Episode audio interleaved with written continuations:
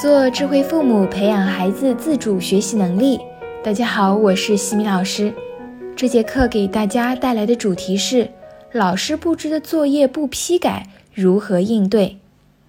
在我之前的课程中有讲到如何让孩子主动检查作业的问题，之后就有听友给我留言说，老师布置的作业老师都不批改，那怎么办？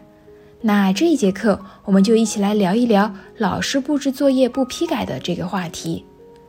老师布置了作业之后，第二天没有批改验收，这其实是很少数的情况。一般来讲，在小学期间，孩子的笔头作业，老师第二天都会进行批改的。到了初高中，可能会出现不批改的情况，就直接进行评奖。还有一种呢，是到了寒暑假的时候。老师在开学时可能只会对寒暑假的作业批一个“月”字，也有可能会直接让同学之间进行一下检查。那遇到这样的情况，有的家长可能会认为老师不负责任，也有的家长可能会担心孩子对作业进行敷衍。关于家长认为老师不负责任的这样一个想法，首先呢，我觉得大家需要进行一下转念，我们要理解老师。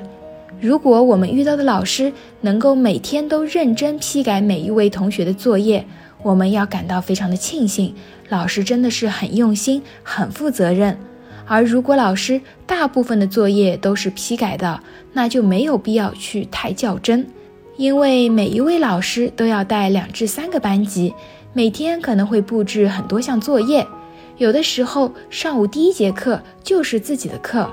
老师想要直接对昨天的回家作业进行评奖，因此没有批改或者来不及批改都是非常正常的一件事情。尤其到了高年级，老师需要去看每一位孩子的解题步骤与思路，批改一份作业就需要花费一定的时间，加上老师平日里也要开会处理班级的事务，遇到单元测试的时候还要批改单元测试卷。所以，能够预留给批改作业的时间的确是很少很少的。因此呀，很多情况下并不是老师不负责任。那还有一些作业，比如抄写、加墨这一类作业的布置，老师是希望可以通过抄写来加深印象，所以老师可能会选择性的进行批阅，这样老师可以预留出更多的时间来做更加有价值的事情。而对于寒暑假作业的布置，老师的出发点是希望孩子们能够利用假期温故而知新，为新学期做好准备。到了新学期的开始，几个班级两个月的作业本，相信大家算一算也应该能算出来，合计也得要几百本本子了吧？如果从头到尾用心的去批改，估计老师三天三夜也未必能够改完。老师每天还有新的教学任务，所以老师写一个月，或者让同学交换着检查，也是情理之中的事情了。所以呀，我们家长应当换位思考，站在老师的角度去理解他们的工作。接下来，我们再来看一下孩子，有的孩子可能摸清了老师的规律，知道有一些作业老师是不批改的，就会变得比较的敷衍。不会像批改的作业那么重视，更加不愿意去主动检查这一类作业。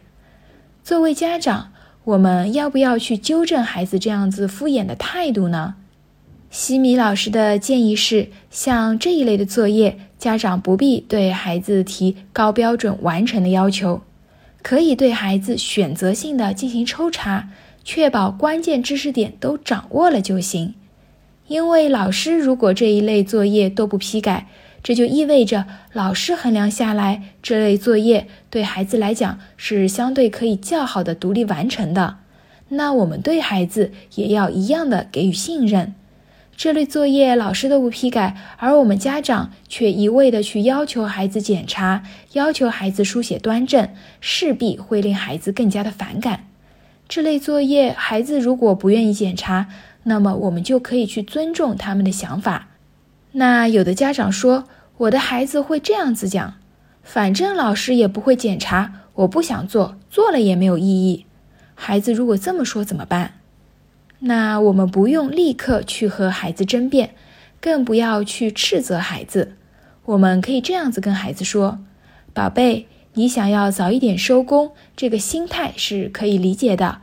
妈妈知道你没有写完这一些，是因为你觉得自己都已经会了，对吗？”孩子一般会回答：“是的，我都会了。”然后你就这样子说：“好的，那妈妈来抽几道题看一看，你是不是真的都掌握了？如果抽查下来没有全部掌握，我们去把这些作业再练习练习，你看好不好？如果你确实掌握了，不写这些作业，妈妈也是可以理解的。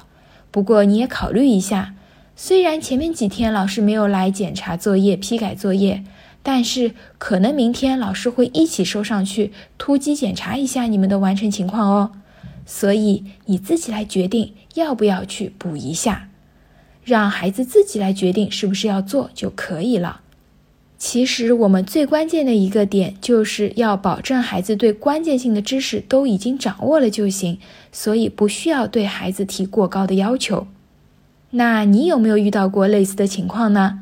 孩子在面对老师不批改作业、表现出敷衍的时候，你是如何来应对的呢？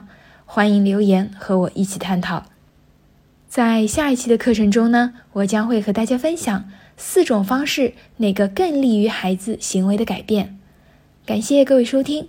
如果你喜欢西米老师的课程，欢迎在评论区给到反馈意见。在节目的最后，西米老师要给大家送福利了。关注我们的公众号“西米课堂”，后台回复“绘本”就可以免费领取海量高清绘本故事读物。感恩你的聆听，我们下次见。